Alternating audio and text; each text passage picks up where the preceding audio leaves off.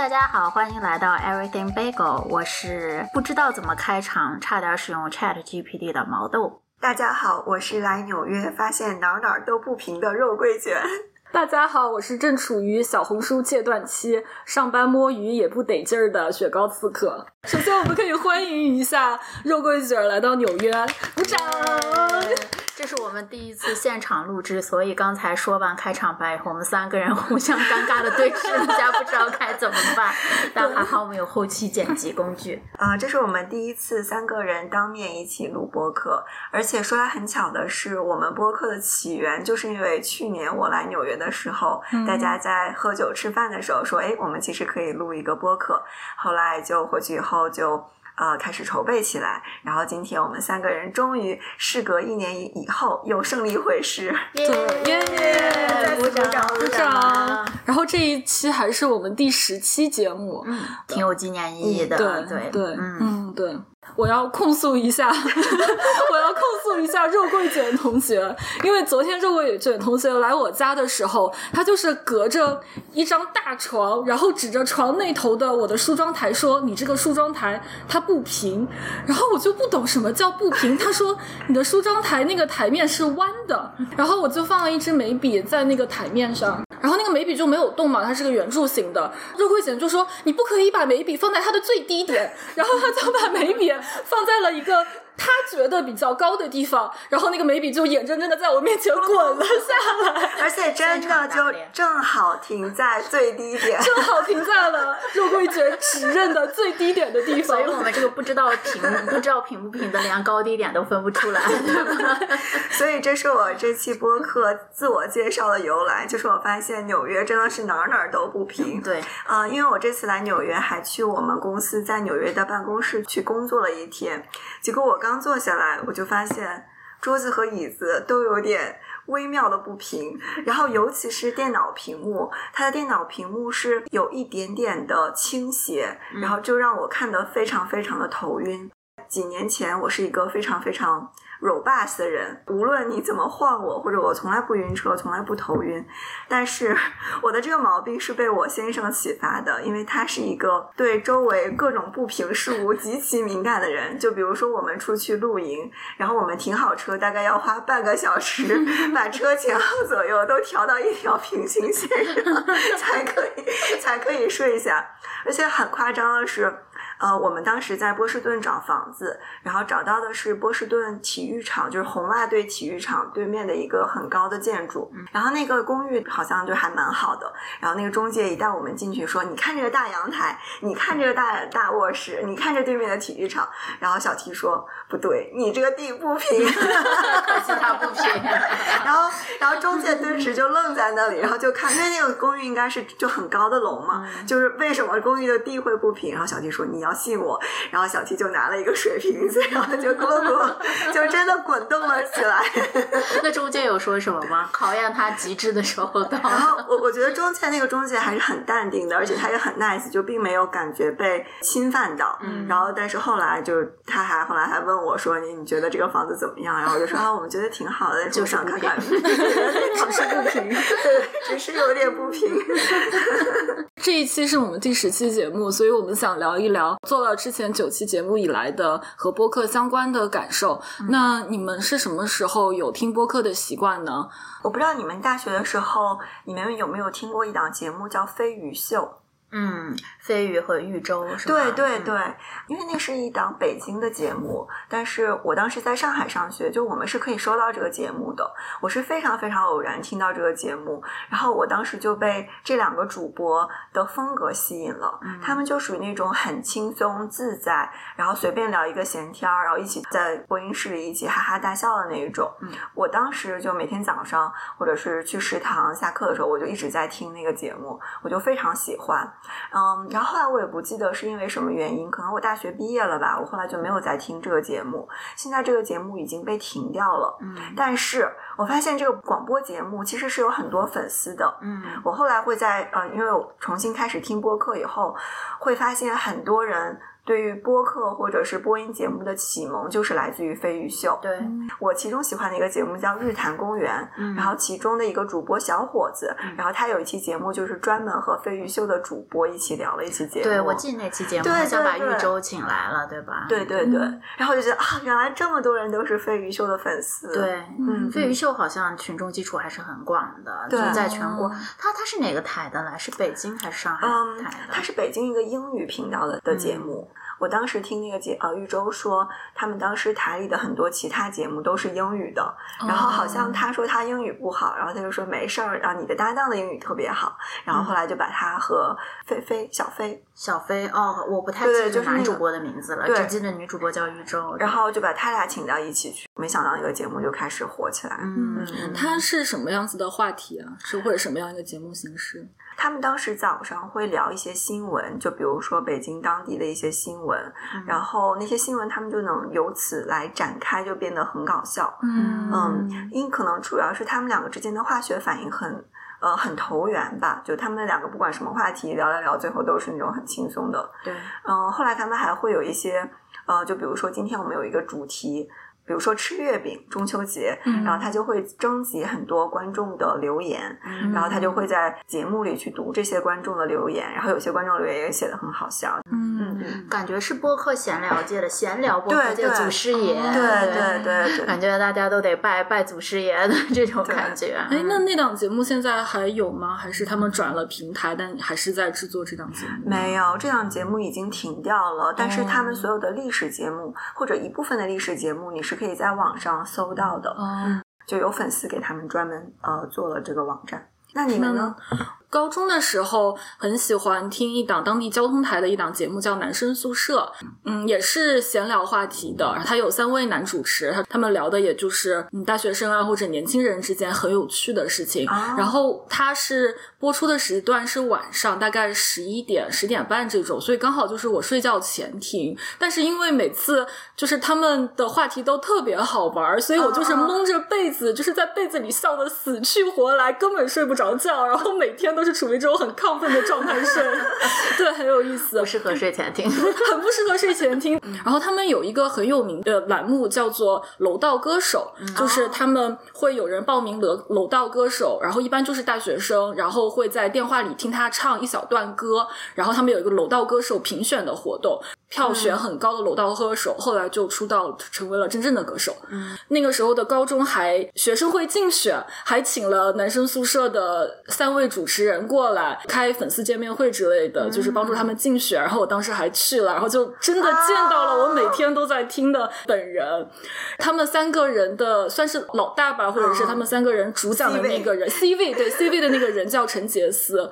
陈杰斯在江苏台录了另外一档电视的一档节目。我妈去了那个电视的节目，当了现场观众，在有一期节目里是坐在我妈的前面的，啊，对，所以你们是母女同时追，就是，但是我妈也不知道他是谁。啊后来她就可能有一次，那个时候我已经上大学了，她就是在闲聊的时候跟我说啊，今天同事给了什么票，我去一个现场节目彩排。然后我说我知道那个节目，那个节目的嘉宾是我就是高中听的一档节目的主持人，叫陈杰斯。我妈说哦，不知道他是谁，但是他坐在我前面。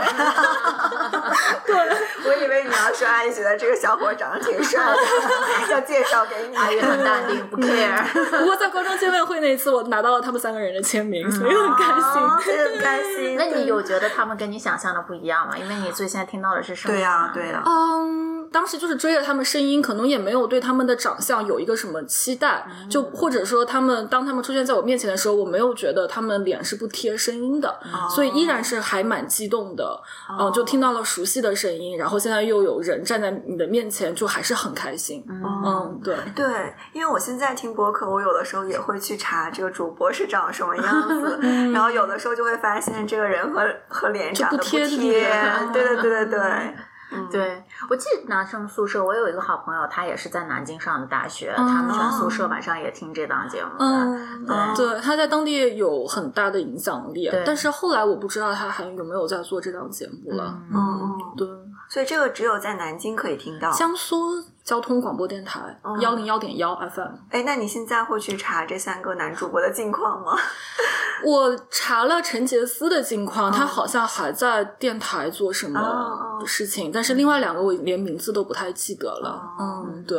现在广播就是越来越不行了嘛，对所以就有很多人都查不此人了，或者找不到了，退居幕后了。对，嗯我开始密集的听播客，是因为我以前喜欢看电影，所以我每次看电影以后想听一听别人怎么说的，我就当时听了一个叫《观影风向标》的节目，当时有三位主播，其中。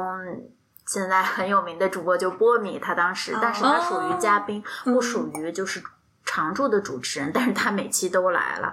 后来观影风向标就停播了，停播了之后，波米自己开了反派影评，我就一直在听，嗯算是我进入密集收听播客的一个时代的标志吧。嗯但是我以前也非常喜欢听广播，我的经历不太一样的是，那时候因为要熬夜写作业，实在是太困了。我们地方台每到晚上十点时候就会有鬼故事，哎，是你说的张震讲鬼故事不是是一个叫《夜惊魂》的节目。哦那个节目应该是，我觉得它应该是由工作室制作出来卖给地方电台的。我就记得嗯它的片头非常的恐怖，一开始是一个那种丧钟一样叮一声，就感觉午夜十二点吸血鬼要来了，叮一声，然后它就有一个很低的男低音说：“黑夜给了我黑色的眼睛。”紧接着就会有一个女中音说：“ 可我却用它。”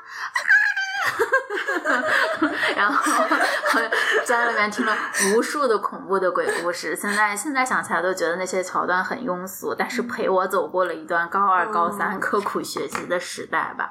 后来上大学以后，我最常经常听的是 Music Radio，就是北京的，对，嗯。嗯，我记得我上高中也在听 Music Radio，那时候他们刚开开台开这个节目嘛，嗯。啊，那时候记得晚上有一个每周三晚上十点还是晚上九点半，何炅老师会有一期节目叫《音乐晚点名》还是什么节目？何炅还做过广播呀。啊对他，他在 Music Radio 有一段时间是哦每周三有，但是我觉得他应该是提前录好在那个时段播放的，嗯他就会念一些听众给他们写的信点的歌，那段还挺温馨的。那时候每次上完晚自习回家，刚好可以听到，尤其是冬天的时候回家，晚上会热一杯水，再吃一个橘子，边听这个节目，还挺有氛围感的。嗯，嗯，对我大学听的，在北京听的波段好像也是音乐相关的，有一个美国的主持人叫 Ryan Seacrest，、嗯他主持了没有，然后他有一档广播节目，就是专门讲各种欧美流行乐，嗯然后还有一个叫 Hit FM。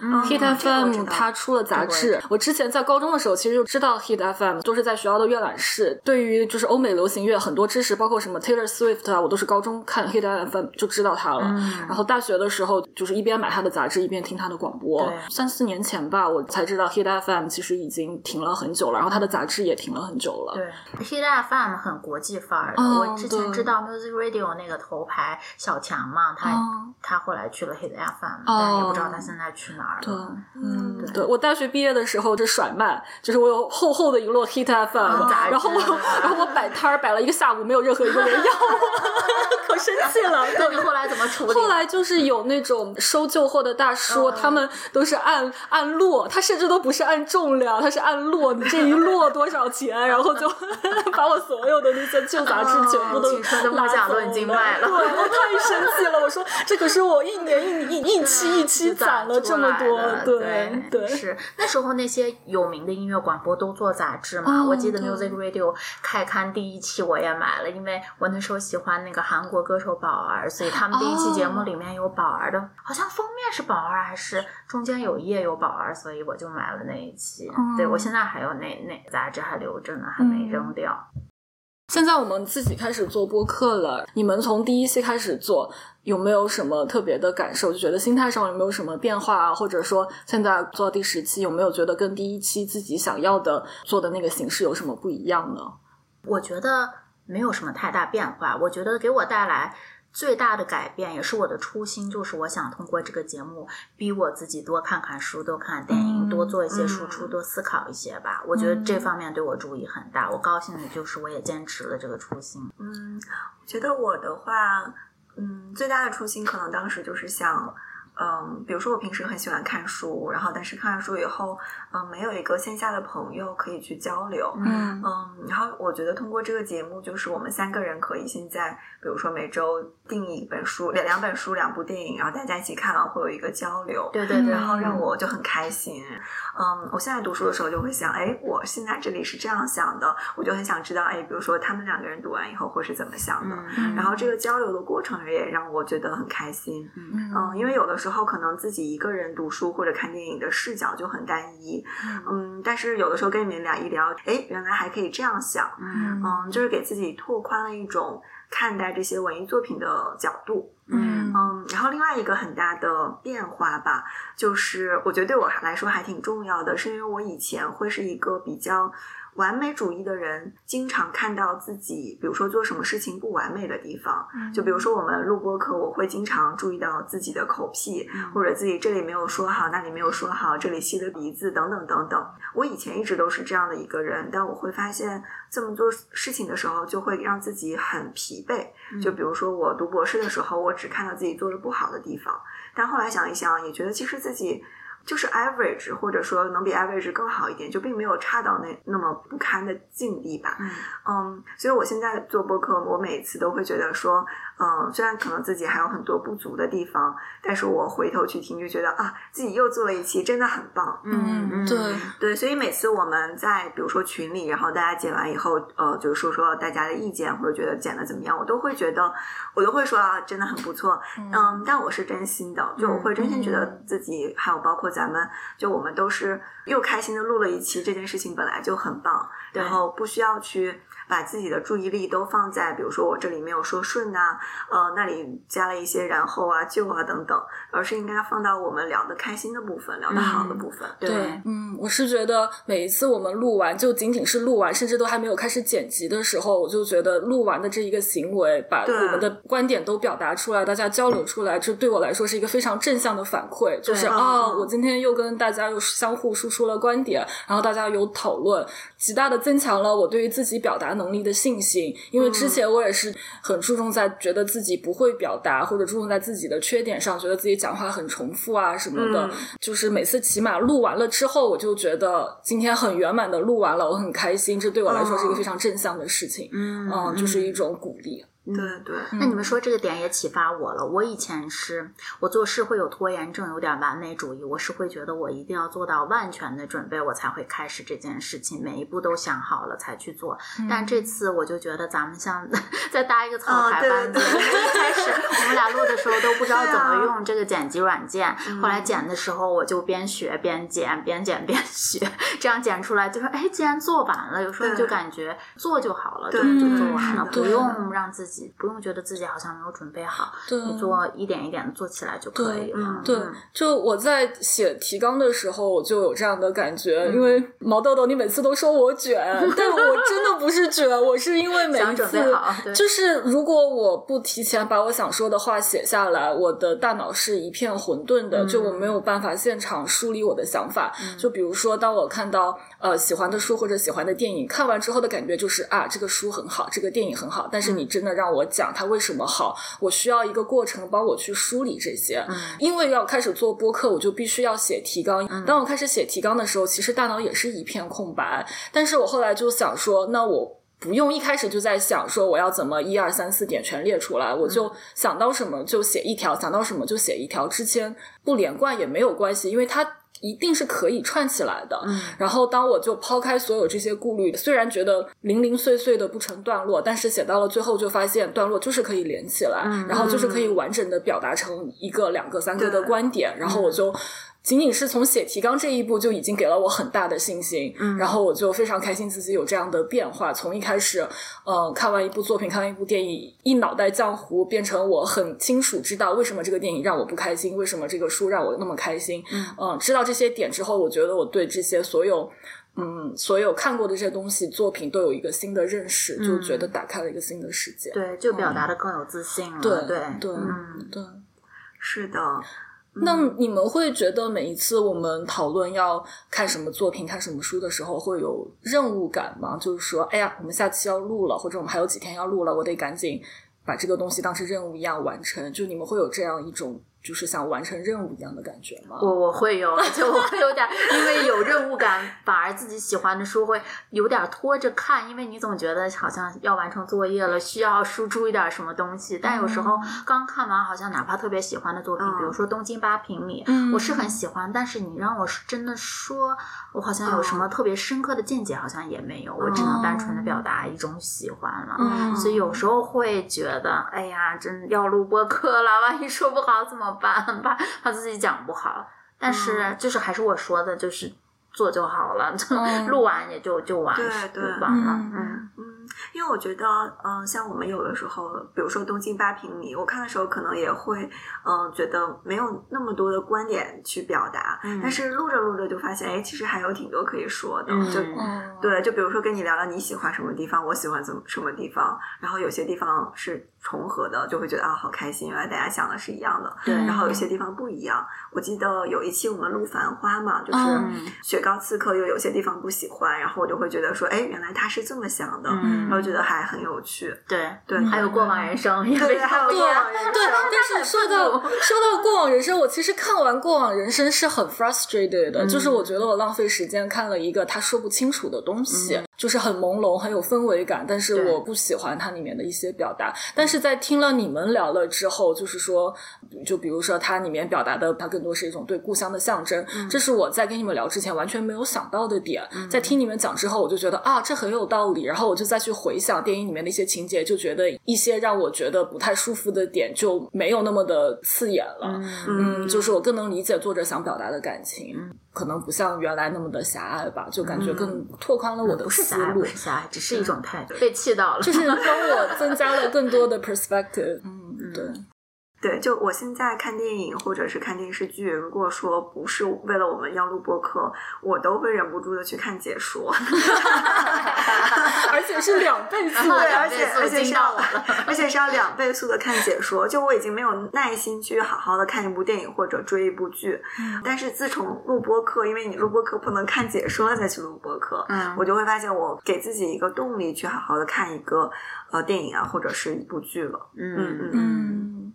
刚才说到东京八平米嘛，读完东京八平米就是有一点和毛豆豆类似的感觉。可能毛豆豆你对东京八平米整体的感觉是我很喜欢，但我说不出它有哪些好。嗯，虽然你当时讲的很好。啊，真的！你真实讲的时候，你讲的很好，很有条理。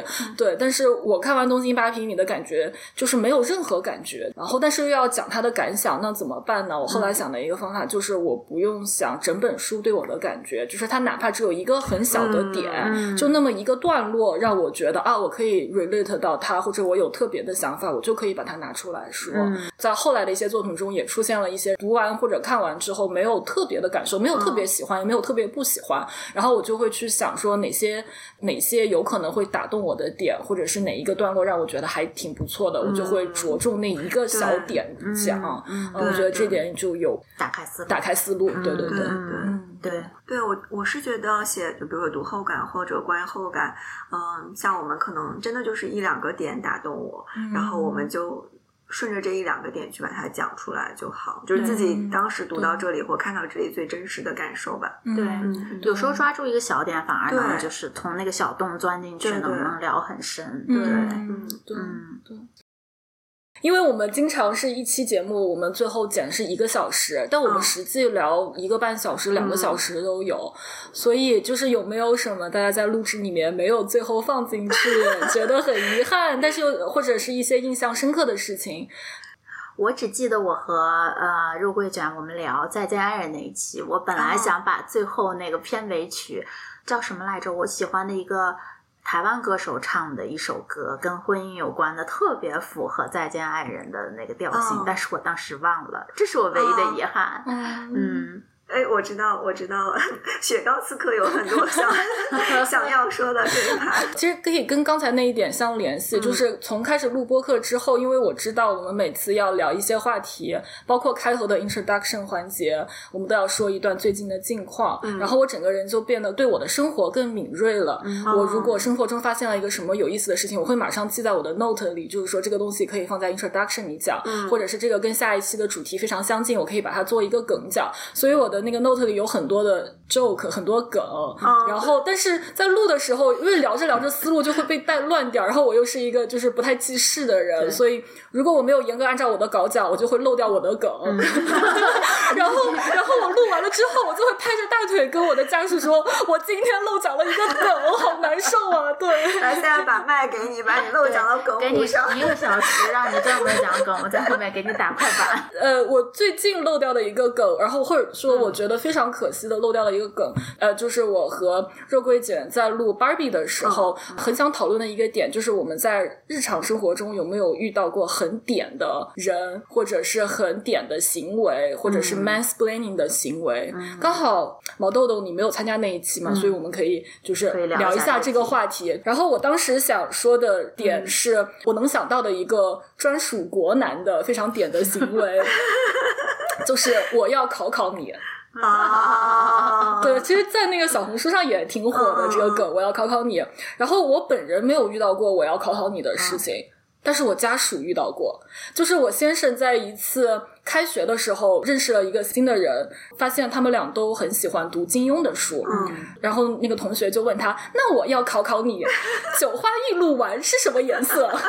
然后我先生就翻了个大白眼，觉得这人仿佛是有什么大病。我家属就比划了一下他的中指，他说：“六脉神剑你的中冲剑对应的是人体什么器官？”这就是，然后对方也没有答出来。然后我就问先生说：“所以对应的是什么器官？”他说：“我哪知道，我只是想用魔法打败魔法而已。”对，先生战胜了他。所以这个是瞎编的问题吗？不是六脉神剑，它每一个剑对应的是人体的经脉，然后那个经脉好像对应的是一个脏器，不知道它对应的是什么脏器。嗯，但是不会有人在新生入学第一天认识一个新同学说我要考考你，因为你喜欢金庸，但是我要考考你。打败你。对，就是非常的点，我对。懂，我懂。所以你们有遇到过类似的 mansplaining 或者很点的时刻，让你觉得很不舒服吗？哦，我记得你说过一个事情，但是可能会要剪掉。嗯，你说你去参加一个喜剧喜剧社团，对我刚刚要说的，对，就是这件事情。好，我来讲，卖给我，这个不用剪掉。就是我刚开始去西雅图的时候，我参加了一个呃类似于戏剧社，然后我记得当时我们是好像每一个人要写一个主题吧之类的，刚好那个时候国内的女性主义有很多讨论，嗯我当时就在那个上面好像写了也是一个女性主义，然后就有一个大厂程序员的一个男性，大概得有四十岁左右吧，疯狂跟我输出说女性主义都是伪女权，或者是类似于田园女权，呃，你们都不懂什么叫真正的女权，然后就在这里瞎说，就在这里瞎就说一些这种大词，然后其实你并不真正懂。然后我当时就非常非常的生气，我但我感觉他也并没有很懂啊。然后他跟我说的那些，我也觉得说你其实也没有真正去了解，你也没有看过，比如说上野千鹤子，你也没有真正的去，对你为什么就说我不懂呢？对我当时就非常的生气，嗯，然后后来我不记得后来发生什么，但是我记得我当时好像我们吃饭的时候，我好像因为什么就怼了他，然后他可能也看出来我不不开心了。嗯嗯嗯，你会在午夜梦回的时候想我要想什么词来 back 吗？我会，我吵架会没发挥好对。对，我真的后来想了好久好久，就现在我已经忘记我当时是怎么想，但我记得我当时好长时间每回一想到这里，我都会非常生气，然后我就想，哦如果我当时就是穿越回去当时那个那个时间点，我要怎么样反击他？嗯嗯嗯，对。然后就觉得自己嘴太笨了。是的，因为有的时候脑子反应不过来，或者这么啊自以为是的指出你不懂女权，我才懂女权，你们都是小朋友，其实是一个很没有礼貌的行为。对啊嗯，对，后来我们比如说一起在戏剧社里活动，嗯，他就会讲一些他自以为很好笑的梗，嗯但其实我们都不觉得好笑，大家就是都愣在那里，因为我觉得我们可能之间有年龄代沟吧，嗯然后大家就不知道怎么回应他。嗯嗯嗯，毛豆呢？我觉得就是工作中那些。就这些美国男同事都会聚在一起聊这些 sports，就有点像这种 boys club 的感觉吧。会觉得自己没有被包括进去。对，嗯或者我觉得他们应该有一些 awareness，我也不觉得你需要包括我进去，聊差不多就好了。就有时候聊太多，反而显得他们就成了一伙儿的了，或者是嗯，对我发现，不仅是我，包括有时候白人女性或者是美国其他女性族裔的女性，遇到这种情况也是插不进去话的，聊不到一起的。嗯对，啊，那我 somehow 感觉更舒服一点，因为我以为只是我自己英语不好，或者我对美国文化没有那么了解，嗯。所以当他们聊这些运动啊，或者是话题的时候，我插不进去。所以原来真正美国本土的女性在别人聊这些话题的时候，她们也插不进去。嗯，是有时候我观察到是的。嗯除非家里面有，就是就是，比如说爸爸或者是兄弟啊，都喜欢看这种，家里面有这种渊源，有这种文化，嗯他们可能也懂一些。但我观察，好像男性还是更喜欢跟别的男性聊 sports，、嗯哪怕有一些女性很懂的话，也没关系，以后我们可以聚在一起聊香水，好吧？对我把他们晾在旁边这。是我梦中的场景，就对我特别希望我工作的时候，一个 engagement team 全是女孩子，大家就聊包包、香水，然后这些男人一句话都插不进去。只能在旁边给我们拍照，还被嫌弃。对，突然想到一个很好玩的是，我几几年前在的一个组上，然后那个组上有很多年轻人，然后很多 Gen Z 吧，但他们就很活泼，就他们会教我当时的经理很多美国的 pop culture reference，、啊然后我的经理是个土耳其人，但是也是很 open minded 的人。我印象最深刻的是，他教会了他金卡戴珊家族的小妹，什么 Kendall，然后啊 Kylie 那些人么 Gigi 那些的关系，以及他们之间的那个 squat 的裙带关系，我就觉得是一次很成功的文化输出。对然后然后我的土耳其经理，就是他还会给我土耳其经理一问一答，就是说什么 Kylie 是谁谁谁的。哦 还可以这样我来女友，考考你我来考考你，对我就觉得很好玩儿，对 对，嗯嗯，那有没有什么我与录制不得不说的事情？我觉得每次录都挺开心的。对，哦就每次录之前我还挺紧张的，我觉得我没有准备好，有时候要现挂。但是聊起来，我觉得场子一热了，我就很开心。但是你现挂的能力真的很哎呀厉害。哦，不是已经到商业护士了？这是我的范围已经溢于言表，忍不住了。这个没有没有留到后面再讲。你们有跟自己的家人或者朋友宣传我们嗯节目吗？然后他们有什么样的反馈呢？我有给我爸妈听，我妈会听。她对毛豆的反应是，他觉得毛豆的声音特别好听。谢谢，谢谢阿姨。然后他觉得雪糕梗很多。真的吗？觉得我收到了肯定，我好开心啊！我没白准备那么多梗。就我妈有 get 到。谢谢阿姨，谢谢王老师。阿姨录一期，把你遗失的梗录一。谢谢王老师对我的喜爱，我会再接再厉。嗯，那你们呢？我是跟我妈有说，然后她每一期都会听，她会发给她的好朋友听，哦然后她好朋友还说她想多了解了解她她女儿代人年轻人的想法，觉得可以让她跟她女儿更亲近。哦呃，然后她有的时候听我们节目，觉得我们都好理想主义啊，他们就有一点哦就担心我们会不会太单纯了。呃，很有意思的是，我有一个高中同学，嗯我们是最近才联系上，高中毕业后就没有讲过话了。嗯很偶然的加了我微信，看到我做播客，他就非常惊讶，嗯他就问了好多。他说他也很想做播客，但是他只有一个人，他想做，他是玩游游戏类的，对，他就觉得一个人做播客就很干，但是他又找不到跟他志同道合的人可以一起做播客，他就非常羡慕我们仨儿这种，就是其实私底下关系就很好，然后又有共同的兴趣爱好，然后可以聚在一起做播客，还可以每期就是坚持做。他甚至毛遂自荐说，如果哪一期要聊游游戏的话，就可以把他请过来当嘉宾。然后我心里想说，呵呵，不会的，有我在就够了。对，但我特别想让你家属上一期。啊他那次咱们一起在纽约聚的那一次，他家属讲了一下关于地球上会不会留下人类的这个痕迹，比如说在进化几亿年以后，可能那个。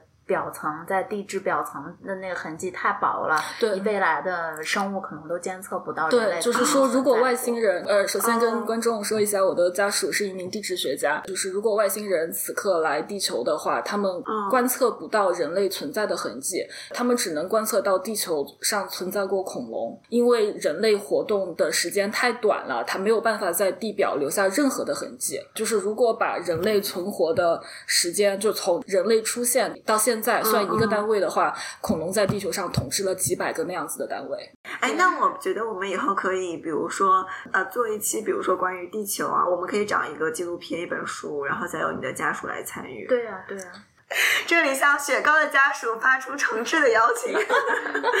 欢迎加入我们。嗯 对，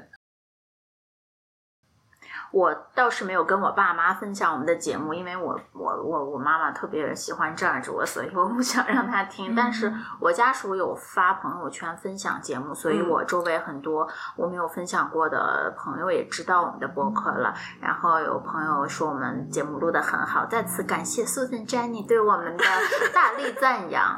然后我还有一些朋友就是，嗯，你知道的，就是商业吹捧一下啦，他根本没有在听。比如说我有一位朋友，我现在讲出来，我根本不会担心他会不高兴，因为他肯定不会听的。嗯，他竟然以为，竟然以为我们的节目是我老公录的，我老公，我老公同时在做一期叫《音乐小站》的节目，所以我跟他们说完那个我在做播客，他们可能没有走心，以为是我家属的节目。我刚离职的时候加了我们组里一个中国女生的微信，我们之前是没有微信的。然后离职了之后加完微信，她看到我们的播客，然后她就去听了好几期，她就听完之后就跟我说非常放松，然后非常喜欢哦她。她可能没有订阅吧，但是她有一直在听我们的播客。嗯对，就很就很有被鼓舞到，对，真的有被鼓鼓舞舞到。嗯对对对这位朋友，你可以订阅我们，我们会送你一份周边小礼品。为了订阅量拼了，但是我们三个真的是每增加一位订阅者，我们都会发到群里，大家欢呼鼓舞一下。对对对对，呃，我昨天还在和肉桂卷儿说，其实每次我节目上线后，大概一个星期到十天的时间，我每天都会看我们的播放量有没有上升，订阅者有没有增加，然后我就觉得我追的太勤了，显得我太 care 这件事情了，所以有好几次我明明发现我们多了订阅者，但我不好意思往咱们的小群里说，我就觉得让让大家觉得我就是太在乎这么小小的突破都这么在乎，然后然后每次我就会发现你们后来就会说我们发现订阅者多了，然后我心里就会挺高兴的，说早就啊，发现了，说原来你们也这么关注呀。我凌晨三点就发现了，才发现。对，那你们在节目上线的时候会。就是会反复的听录制，因为我们自己在剪辑的时候就肯定已经听过很多遍了嘛。那节目上完线，你们会反复的听我们就上线后的那个效果吗？我一般只会听一遍，嗯，我也会听一遍，而且是倍速的。这里要承认，我听什么现在都要带倍很速。公平，很平等，嗯嗯，好吧，那我又要又要自爆了。有百分之八十的播放量。就是我们聊到很好的一些点，我会反复听，嗯就是会觉得哇，这个观点表达的真好，真不愧是我们。然后露出你母笑。对我有一个点非常奇怪，就是我一定要听片尾曲在什么点进来。我自己在剪辑的时候，我对于片尾曲的选择和在什么时点那个音乐响起的那个 timing 非常非常的注重。如果那个点卡到我想要的地方，我会觉得特别爽，特别开心。播放的时候，我有的时候可能整个节目都不听，直接拖到最后听片尾曲，然后进到那个 timing，我就觉得哇牛逼！是我非常确定，除了我以外，不会有任何一个人把进度条拿在那个地方听的。哎，我有时候会，但是哦你会吗我会剪好了以后，我会听一下那个哦咱们说完话了以后，那个音乐响起，是不是正好在它最好听的副歌？工作的那一期，就是是你挑的八歌嘛，嘎八 嘎那一期哦，那一期的进的那个 timing 我就非常喜啊，欢。对对对，我听到那个，嗯对直接直接就八嘎了，是吧？有一些片尾曲，它的 intro 很好听，但是它前奏过长，嗯它副歌又太后面了，所以我其实会掐着点把它前面剪掉一部分，嗯。就只保留刚开始进来的那一个很好听的 intro 和直接进副歌。嗯。所以像八嘎那一期，还有我我们上一期的秋天，我其实已经剪了开头的几个小节，嗯。很快你就能听到副歌，嗯。呃这样都能衔起来，这样节奏也是对。对的。嗯。嗯，对。嗯，我我觉得我是对一个音乐就没有什么了解的人，但是每一次雪糕和毛豆就是说我们可以片尾曲放这个，我都觉得好开心啊！就是觉得说啊，终于有人 take care of 这个了。我昨天我昨天是在跟肉桂卷说，我有一个策略。上一期我们片尾曲选的是秋天，也是我提出来的嘛。但其实我老早就想用秋天这个曲了，但是我又不能显得我过于 pushy，因为我觉得每次我提，我就怕你们不好意思说不。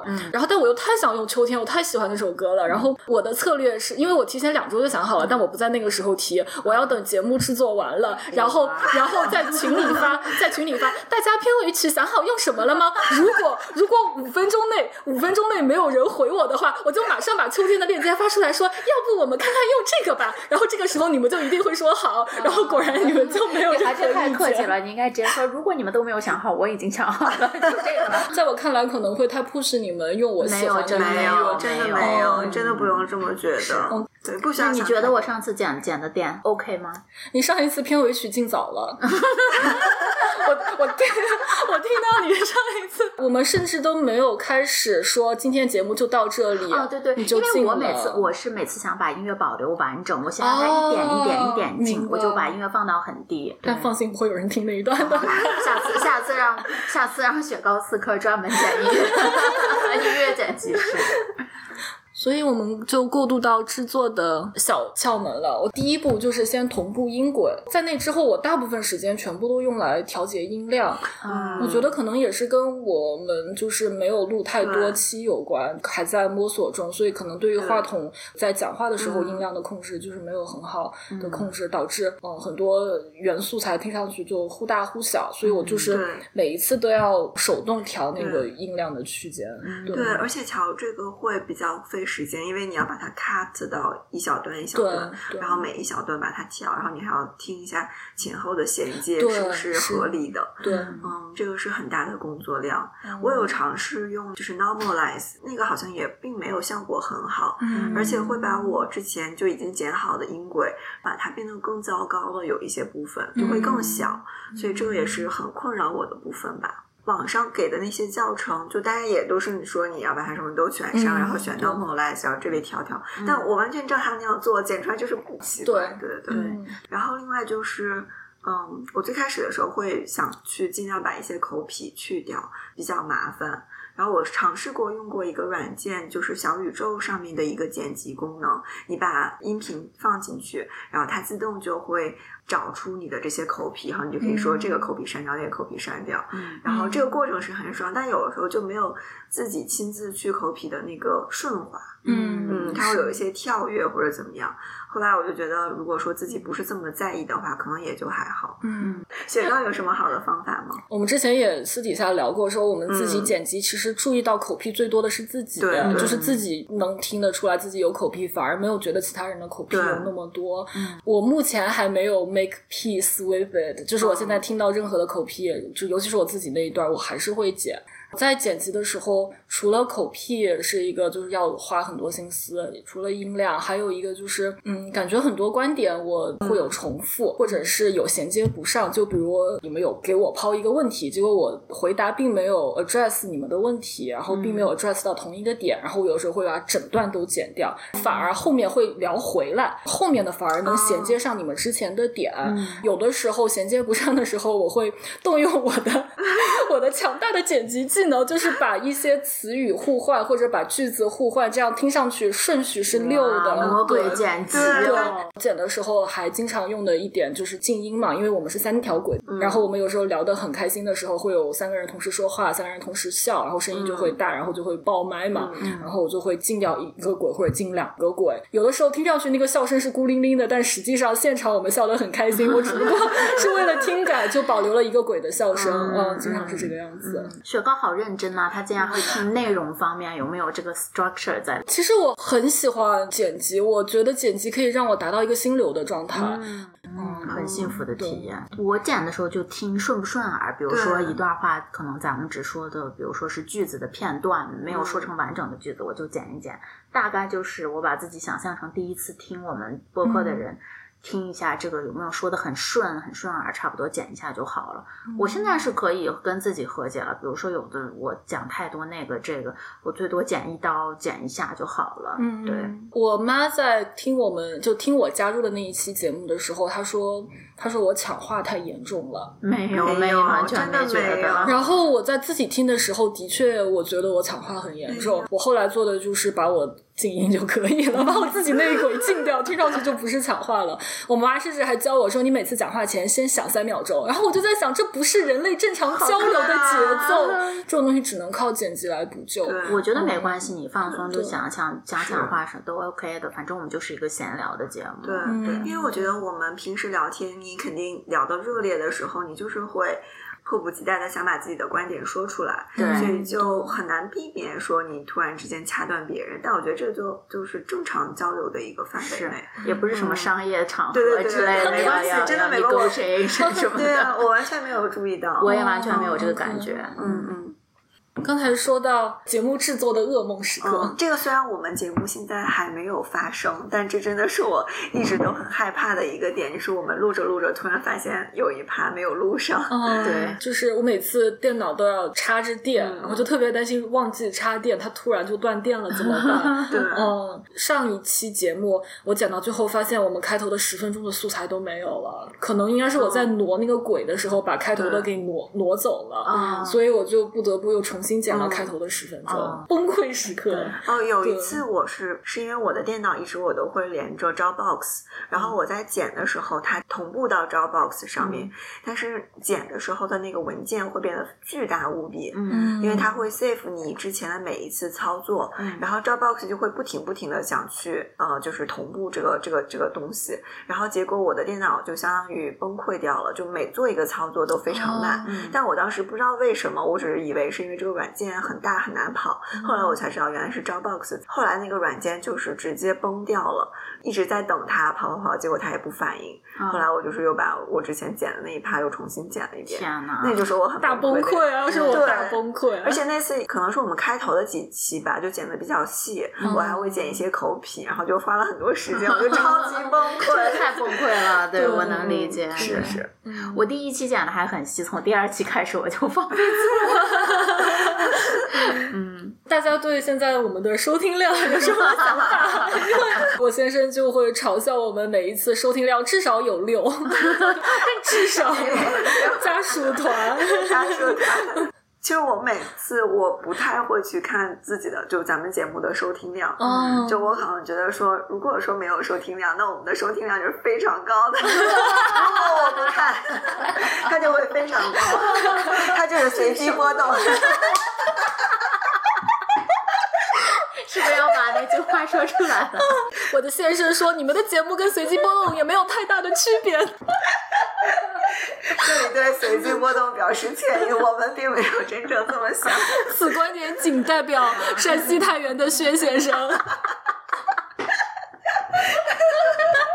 与本节目立场无关。所以你们会很关注播放量这个事情吗？我一开始对播放量就没有什么期待值，嗯嗯所以我就还好。但是我妈还蛮上心的。哦我妈说：“我给你多点几下曾经是音。”我说：“不了，不了，不了，阿姨，谢谢。对，可能也是因为我对咱们播客的一个期望吧，就至少嗯对从我的角度来说，我就是希望我们能够做下去，然后把我们的一些观点，包括我们就很快乐的一些聊天能记录下来，嗯对我来说就很好。嗯，如果说 遇到有缘的，遇 遇到有缘人能找到我们的播客，然后能给我们增加播放量，能增加订阅者，那当然是最好的。嗯嗯，但是没有的话，我觉得我也很做的很开心。我也是，我觉得能把节目录下来、制作出来、上线，这整个一个过程已经让我爽飞了。对真的播放量那是一个锦上添花的东西对，但是其实也不用太强求那些。对，而且现在觉得自己是有这个播主的身份了，对对，小骄傲呢。反正我这个朋友估计也不会再听我们的播客，但是知道我有这个 反复 Q，反复鞭是尸另。外 一个朋友，我七月份的时候陪他，他很喜欢古天乐嘛，当时古天乐演了扫毒，我就去陪他看。嗯扫毒在纽约的首映了，但这个片子真的除了特效，除了有钱以外，真的拍的太烂了。我回来就跟雪糕刺客还有肉桂卷说，身为一个文化博主，我看完这个电影觉得自己不干净了。那这个标签很好用啊。文化博主。饭泛文化播客对泛文化播客对，啊，以后就对会说了，你好，我是泛文化播客 Everything Bagel 的播主，毛豆同学为我们播客制作了周边产品，是一个帆布包，一针一线缝出来的。呕心沥血缝出来的帆布包，然后成品非常非常的好，嗯，非常非常感谢对，然后上面的图案是我们播客的 节目的 logo，呃节目的 logo Everything Bagel，然后颜色也非常好，是明亮的橙色。嗯嗯，赞。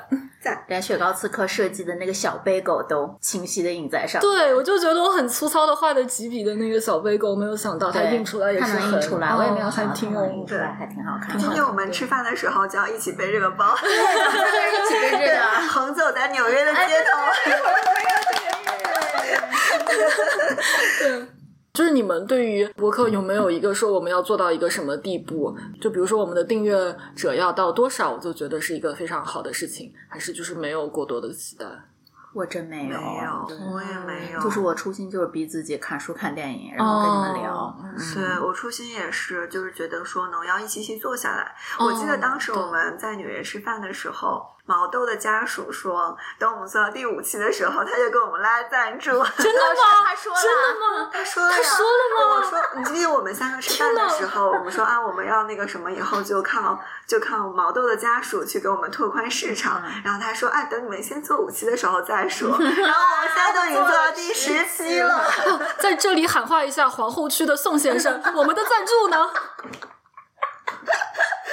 今天晚上就问他要赞助。宋先生，您听到了吗？听到请扣一。宋先生，你的良心不会痛吗？宋先生正在踢球，这会儿崴脚了。所以我其实也没有，我其实开玩，因为我我家属有有问嘛，然后我就开玩笑说，我们如果订阅者做到一百个，我就觉得是一个非常了不起的事情。但其实也还好，我对这个没有什么概念。我们现在有三十一个订阅，那三十一个跟一百个其实也没有太大区别。我觉得节目。真的没有，我这是在四舍五入这个。三十一、三十一个一百个跟一千个有什么区别呢？都是一样的呀。哎，我虽然说我没有什么期待值，但是我想做五期总会有一百个。实在是小宇宙的算法给我们一点流量好吗？那对于未来，大家还有一些什么想要聊的话题吗？就比如说，将来我们想做一些更多的选题，你们对于分享自己的个人生活是一个什么样的想法？就会觉得它是一个太私人的事情，就不是很想说吗？还是就这些我其实没有什么禁忌吧，就是我觉得可以，比如说我们有一个话题，然后涉及到比较私人的话题，我觉得我没有什么太多的顾虑。嗯嗯，我只是会担心有一些话题不够撑一期节目。嗯，我会觉得输影音，比如说四个，刚好对，刚好就如果我们聊一个小时，大概每一个十五分钟，嗯那我们每个人其实说五分钟左右就可以把这一期节目都聊完。对，嗯，但如果聊一个比较特定的话题，那我们一定要提前准备很多相关的主题，嗯否则的话就很容易就是聊聊就就聊不够时间。对是嗯，对，所以我会觉得说，如果我们想聊一些更个人的，那可能会找一些嗯，就稍微好聊一点的话题，我们可以先试着。嗯，因为我会觉得我自己对比较偏个人的主题比较不好准备。嗯，因为书或者是电影，我可以提前写提纲。嗯但如果说嗯、要聊一些闲聊的主题，就可能很考验现挂能力。然后我是一个现挂不太行的人，所以这个就是需要更多的准备吧。但我不会觉得说会不想透露自己的一些个人想法。嗯嗯我也完全 OK 聊，闲聊聊个人的感情的女生之间的这些，嗯完全 OK。我最近想了一个主题，其实之前就想了，我是无聊斋还是另外一个节目，他们做了一期就是念豆瓣经典电影的差评，比如说《泰坦尼克号》在豆瓣已经差评，就我觉得那期很好，但是他们都是喜剧演员了，所以他们能聊出梗。对，我觉得这样的话就很考验大家现挂的能力。对，但我觉得我们这一期的现挂就很不 错对呀，对呀。呀，对呀，跟随机波动比没差。随机波动有我们有梗吗？这这期可以从三十进位到一百了。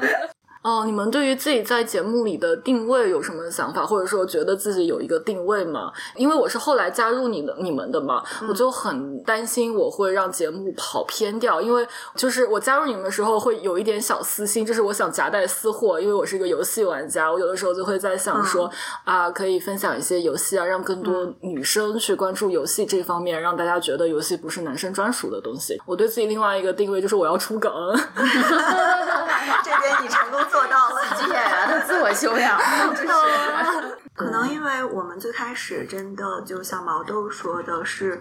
有点像草台班子，就一边录一边在学习，就不太会说刚开始的时候就给自己一个定位，或者说我就是想在这个播客当中扮演一个什么角色。嗯好像就是在我们录着的过程当中，慢慢的去磨合吧。然后，嗯但我觉得雪糕你也不要有压力，我觉得我们就是就是随便大家一起聊。然后，如果你想，比如说想聊游戏啊，或者想聊你感兴趣的东西，就放心大胆。我们节目其实是没有调性的，对对对而且主要在三个人我们之间互相的化学反应，所以对就算提前有什么人设也也也不一定能立得住。嗯对对对，所以这个我觉得不用担心。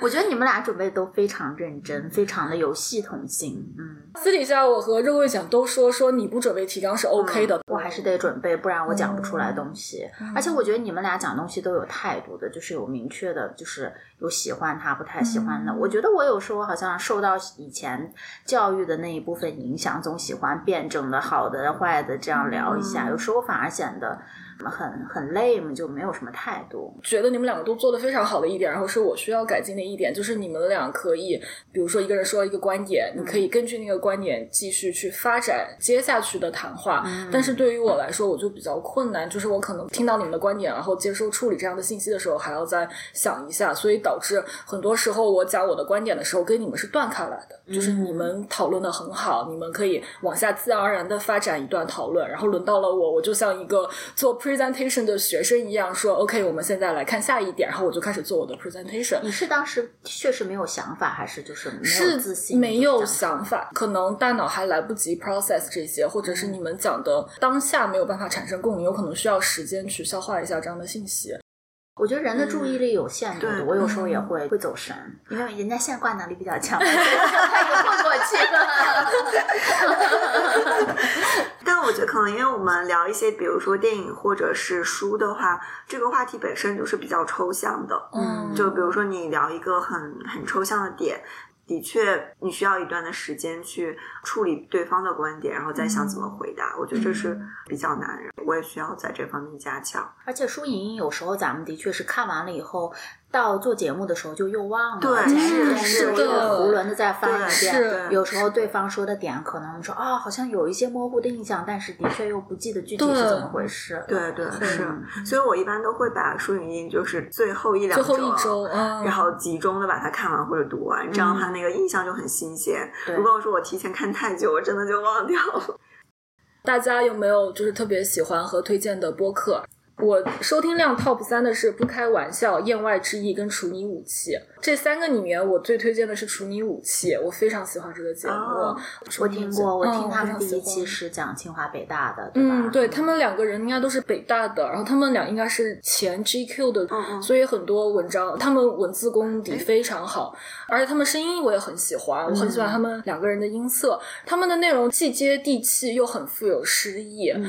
文学性又很强，但是趣味性也很强，对我我非常喜欢，而且他们有讲了很多让我觉得非常感同身受的当下年轻人会产生共鸣的事情。听我们的节目，就觉得我有的时候很明显能听出来我在念稿子，因为表达过于书面了。嗯，但是我听处女武器的时候，就觉得他们没有在念稿子，他们真的就是很发自肺腑的说一些让我觉得很有诗意又很接地气的话，所以我非常非常推荐处女武器。嗯，我就觉得重庆武器的主播非常有观点，嗯蛮犀利的。嗯尤其是他们讲清华北大那一期，因为我我我没有去过名校，嗯所以我听他讲那学校里面嗯那么卷，全方位的卷，我觉得还蛮开眼界的。嗯，他主播之一小吴，他是当年的高考状元。对，我听到那期说，当年他当高考状元的时候，记者还采访他说他想读什么，他想当记者，新闻，对啊他想读新闻，当记者，记者都劝现场他不要。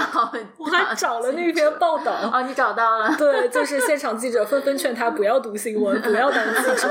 然后小吴就选了金融，但是他金融毕业之后觉得他还是想要当记者，于是他就进了编辑，嗯，他就当了兜兜转转还是回来了。对，但他最近裸辞了，他在寻找他的 alternative。处女武次的另外一个主播叫诗雨啊，是一个是一位女生，声音非常好听，然后观点也很鲜明，我非常非常喜欢。好，我要去听一下他们。嗯，我最近收听的比较多的是《红楼慢炖》，它就是一档专门讲《红楼梦》的一档播客。嗯。但是它是有两个主播吧，但他们也会有飞行嘉宾来讲。嗯，他们的播客主要就是围绕着《红楼梦》里面的，比如说人物小传，而且他会抠的很细。像他不仅仅只会讲一些主角人物，就是尤其是一些配角的小丫鬟，比如说麝月，或者是紫娟，可能我读的时候只是一带而过的小丫鬟。然后他也会讲的非常细，比如说麝月的一些做的事情，然后都列出来，嗯，我就觉得听了以后非常有启发。他也会做一些比较专题类型的节目，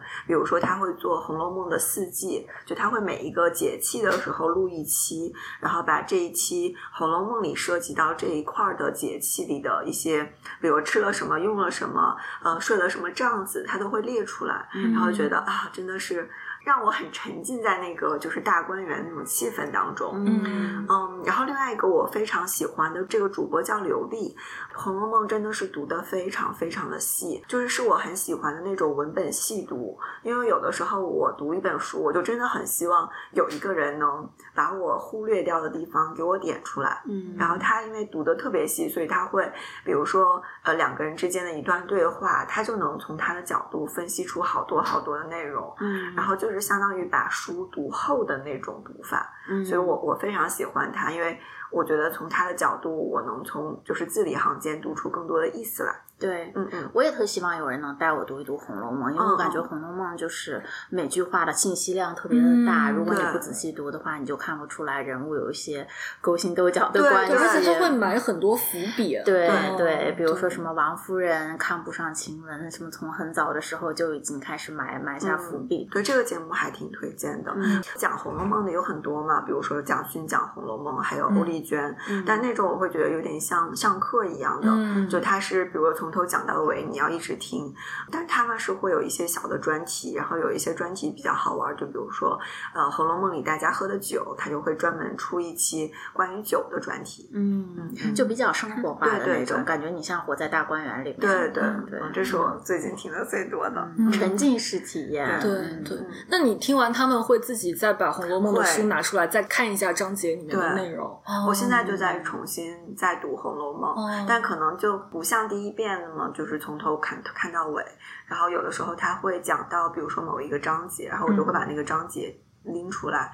嗯，比如说有一期他们讲到就是冬天，然后他们在《红楼梦》里不是赏雪烤烤鹿肉的那一期，然后它里面就是提到了很多就当时他们联句时候的一些话。因为我一般读《红楼梦》像诗词这部分，我都会被我跳过去。然后他就是读到我不记得是具体那个诗是怎么样，但是是讲一个小猫跳到红色的背面上，然后我突然就觉得啊，真的是很有诗意的一个场面。嗯，然后我就会回去把那一段再读一遍。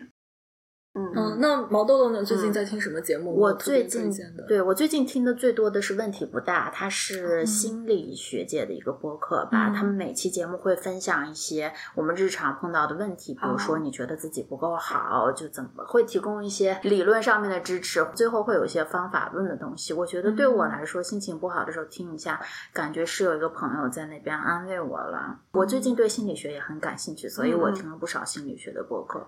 那我觉得问题不大是。最亲切的吧？你在第一期里就有推荐李松蔚的书吧？对对对，李松蔚老师对我帮助也很大。哎，那他在最近的《再见爱人》，你有看他在节目的表现吗？但这期《再见爱人》我有点疲劳了，所以我都没有看。我就平时当下饭的综艺看一下，也没有很用心在看了。而且我觉得，其实他这这三对里面，尤其是。嗯，李松蔚老师密集出现的那一集，好像是在帮老刘和傅首尔解开他们的情感问题，就在那儿帮他们做一些婚姻咨询。嗯但我觉得他们俩的问题其实就是像随机波动那一期请到张春老师那样，嗯已经说的很透彻，就是他们其实就是已经结束了。是啊，傅首尔其实只是需要一个理由来离开这个婚姻，所以嗯我看到那儿李松蔚老师好像还想帮他们剖析问题，我就觉得有点没有办法集中注意力再去听他说什么了。嗯。随机波动张春来的那一期，在你推荐下，我听了两遍。啊 嗯我听到最后，他我听到最后了我觉得那段很珍贵。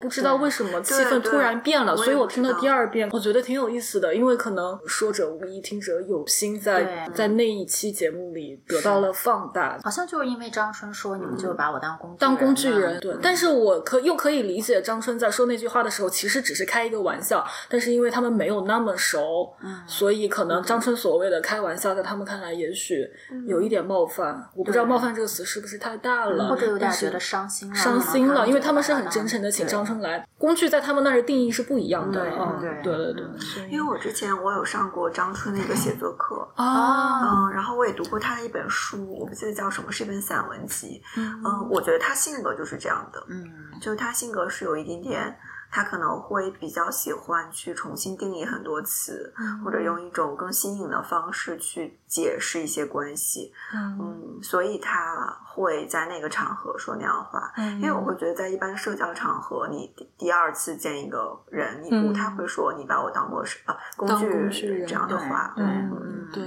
对，所以我觉得，如果是普通人，如果我听到这个，我也会有点冒犯。他他讲的一些东西好像不太适合，就是比如说熟人的语境之下，就是感觉有时候是容易冒犯到的。就是非熟人的语境下说，就会有点冒犯。是嗯嗯，对，其实我也听了他们第一期节目，嗯，第一期节目我记得随机波动里的那三位主播，大家共同的反应就是觉得那一期聊的比较云里雾里，嗯就是被哦张春把那个话题带到了一个更加可能跟他们的提纲会比较偏离的一个方向吧。我记得那一期我听了，但我好像没有这么一种感觉。然后我也不知道是从什么时候开始，那个谈话就是变成跟他们想象中不一样。嗯对的。嗯我就记得那期好像张春是一直在解构问题，比如说他们会问一些问题，哦是是是其其中有一些名词，然后张春就不会回答，哦只会说你这些问题就没有，比如说对政治对对性性抑欲对对对是他说我会有这种什么嗯近视眼镜还是什么老花镜抑对郁什么的，就觉得有些问题对。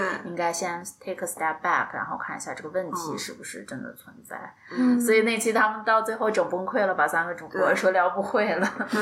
但张春他作为一个心理咨询者，我觉得他有一点太 aggressive 了。嗯，是嗯是。就是你如果就是你如果对待过来跟你咨询的人，你是这样一个很直接，然后很有一点不留情面，在我看来，对，有点武断。嗯那你的咨询者能得到一个很好的服务吗？嗯，对，嗯，但我会觉得，当一个人对你很认真的去提一个这样的问题的时候，我觉得不应该，至少我不太会这样回答。嗯就比如说你问我政治性抑郁，我会觉得说你这个问题，嗯，是不 make sense 的，嗯嗯，会觉得这样有一点点 aggressive 吧。嗯我觉得张春是一个比较较真儿的人，他不是嗯说好像他有时候，比如说他会真的就在想你这个问题是不是 make sense，而不是说哦我今天来这里面好像要做这个嘉宾，就完成这期节目、哦回答问题，他可能就比较较真儿吧。嗯了解。嗯，好，那我们这一期收尾了。收尾，收尾，收尾，好，下次我们就要继续我们输赢的旅程了，欢迎大家加入我们的泛文化播客之旅。然后我们三个要去吃火锅了，带着我们的呃 周边周边帆布包，行走在纽约的街头，一道亮丽的风景线，Oh my God，这真是势利人。和和随机波动并肩的都市丽人。